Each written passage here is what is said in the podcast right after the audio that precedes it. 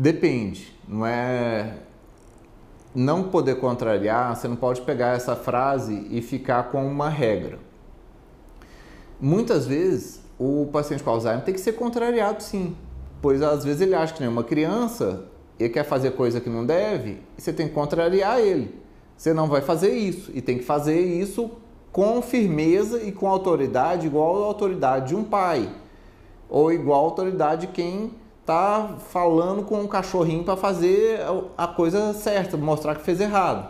Você tem que contrariar ele quando ele está fazendo a coisa errada, na hora que ele está fazendo.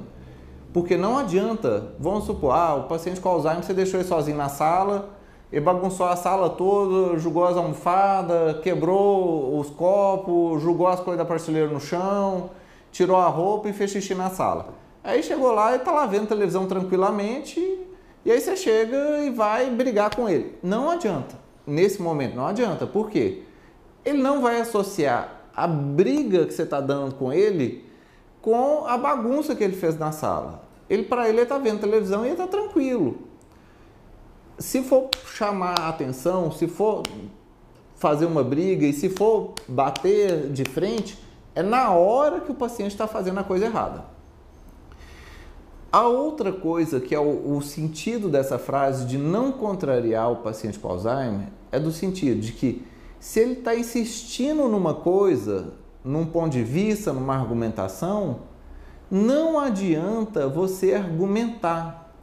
Se o paciente com Alzheimer está falando, essa garrafa é azul, é azul, é azul, é azul, eu estou vendo, ela é azul, eu comprei ela, eu sempre tive com ela, ela é azul.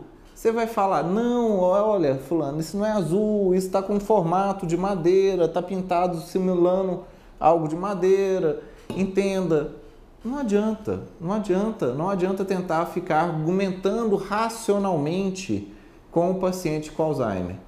Ele mantém a memória emocional afetiva, porque o cérebro afetivo ele é mais primitivo na evolução humana e ele permanece. Tanto que os pacientes com Alzheimer não é que eles não aprendem nada, eles, não é que eles não guardam nada. Se tem uma emoção muito forte, você passou um aperto, uma raiva muito grande, aquilo ele guarda.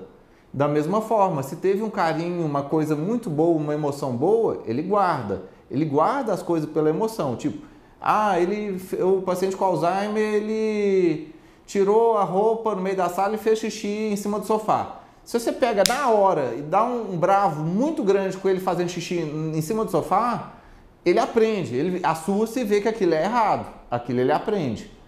Da mesma forma, se ele faz uma coisa correta, você dá um presentinho, dá um docinho, dá um reforço positivo para a coisa que ele fez, que você queria que ele fizesse, esse reforço positivo ele guarda.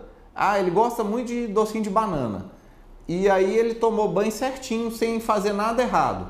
Aí você dá um docinho de banana.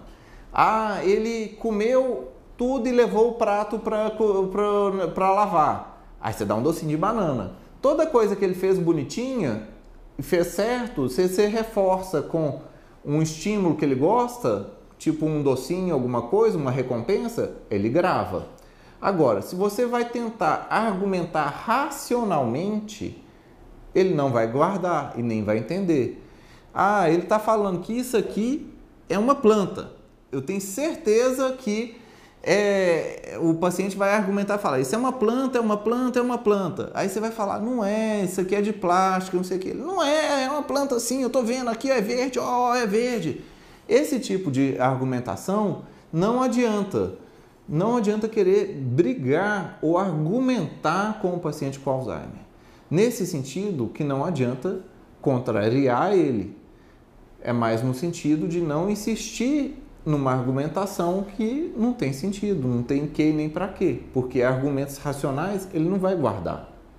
Mesmo que ele entenda naquele momento, logo depois ele vai esquecer e vai voltar a briga no mesmo sentido.